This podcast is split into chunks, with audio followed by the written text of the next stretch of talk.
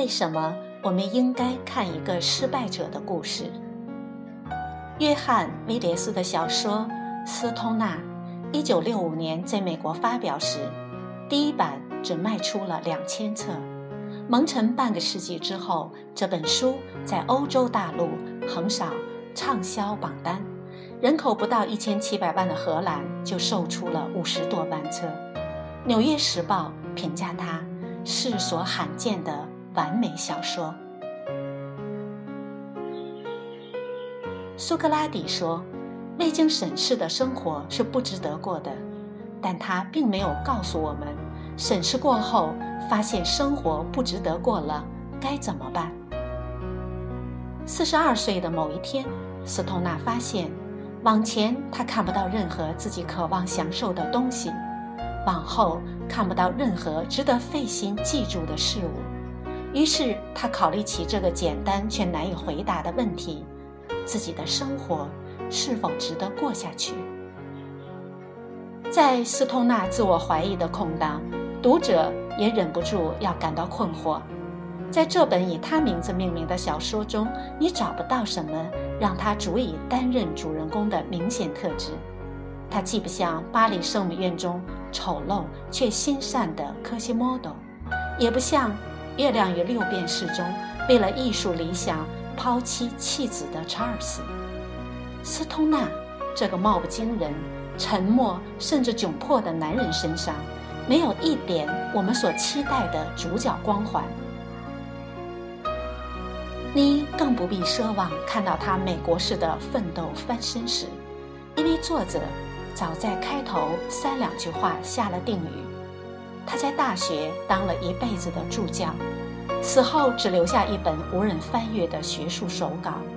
他活着的时候，同事对他并不怎么尊崇，现在几乎绝口不提了。固执的上司给他穿了几十年的小鞋。神经质的妻子毁了他的婚姻和家庭，挚爱的情人却不得不远走他乡。用平庸无为来形容他并不为过。但是，如果你随着作者平和又克制的语言走进斯通纳这一段平庸的、有些失败的人生，你总会不由自主被吸引着读下去。在斯通纳那些纠结混乱的生活常态中，始终贯穿着一种神圣的自我意识。有一个冬天的夜晚，下课迟了，斯通纳回到办公室，打开窗户让冷风进来，然后熄灭灯，坐在黑暗中看着窗外的雪白，他倾听着冬夜的寂静。当他感觉自我溜出去后，一切平淡的白色、树木、高高的圆柱、夜晚、遥远的星辰，似乎都渺小和遥远的不可思议，好像这一切都逐渐缩小到变成某种虚无。这时，他身后的一个散热器“哐当”响了一下，他动了动，这幅景象恢复了原貌。他好像可以随心所欲把自己的意识从盛放他的躯体里抽离出来，以他者的角度观察周遭的环境，像一颗嫩芽破土而出时，孤立、敏感而好奇。他细微敏感的触觉感受着所在的空间与时间，空气的流动、阳光的照拂和土地的气息。这种自我意识的苏醒，斯通纳并非从小就有。他成长于美国密苏里州一个贫苦的农庄家庭，家里的所有人都被辛劳的农活折磨得麻木凄楚。那时的斯通纳是心智未开的，生活对他没有喜欢，也没有讨厌，直到上了大学。一首莎士比亚的十四行诗，在某个午后突然击中了他的灵魂。目睹这些，你的爱会更加坚定，因为它转瞬要持你溘然长往。诗歌突然开启了斯通纳的心智，他转而转修文学，并成为了大学里的一名助理教授。然而，剧情并没有往理想的方向发展。在如愿以偿娶了一见钟情的妻子之后，第一个月他就知道这段婚姻是失败的，与女儿的关系也因为妻子的阻挠而逐渐僵化。因为拒绝让一个不学无术的学生继续留在学院，他得罪了自己的上司，使得热爱的教学事业屡遭掣肘。斯通纳往返于学校与家里的不尽人意中，直到遇见互相赏识的女教师 Catherine，他才找到一种真正的亲密与信任。但是和 Catherine 这段完美的地下关系并未维持多久，迫于外部压力，他们终止了恋情。斯通纳无法放弃一切和 Catherine 远走，于是他选择了离开。多年之后，他看到他的著作，扉页上写着“献给威斯”。斯通纳难以抑制内心的情感波动，他本以为自己年近六十，已经可以不受激情和爱的力量左右。可是，在麻木、冷漠、孤绝的背后，这种力量还在，强烈而稳定。它永远都在那里。这种生命的力量，有时投入到爱情中。在对妻子一见钟情之时，在他每天奔赴 Catherine 的公寓之时，有时转而面向内心，他的内心与自我察觉。更多的时候，这种力量倾注到事业上。当他在讲台上忘情授课之时，被癌症宣判死刑之后，这个小老头选择了。埋头在文献里继续他的学术研究，直到心满意足的死去。斯通纳并不依赖一切外部的评价，他不关心他写出的书有没有价值，是否能派上用场。他觉得他的工作是意义重大的，他对他的学术作品充满热情，他对自我的认知来源于他所热爱的工作，尽管这份工作。未曾给他带来任何实质上的好处。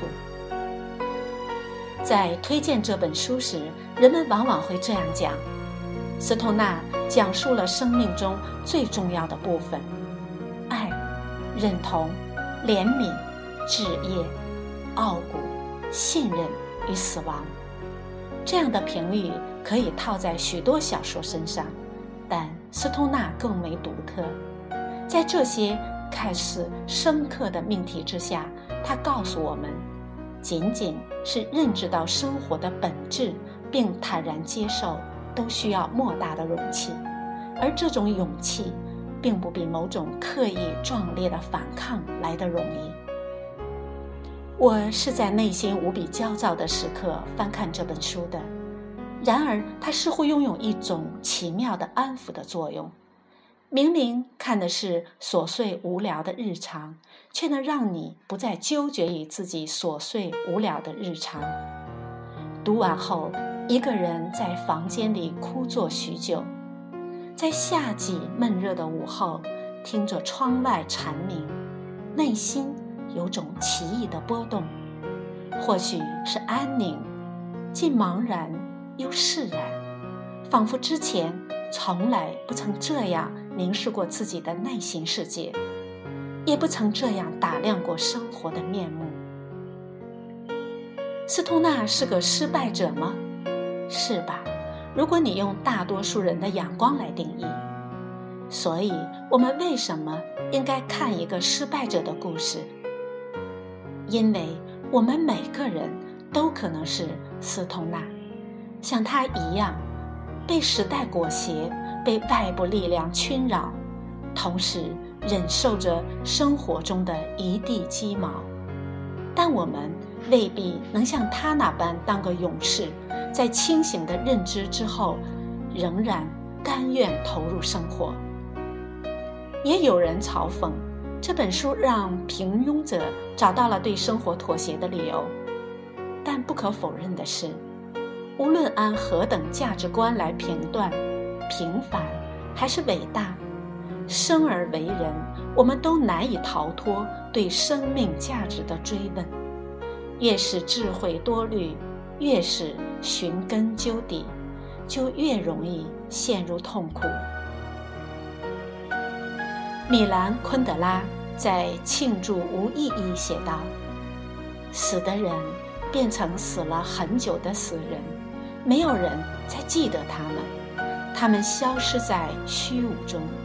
只有几个人，极少数、极少数几个人，还让他们的名字留在记忆中。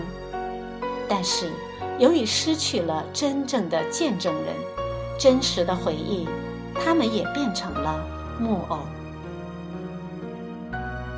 死亡让生命变得有意义，但也正是死亡让一切意义都变为零。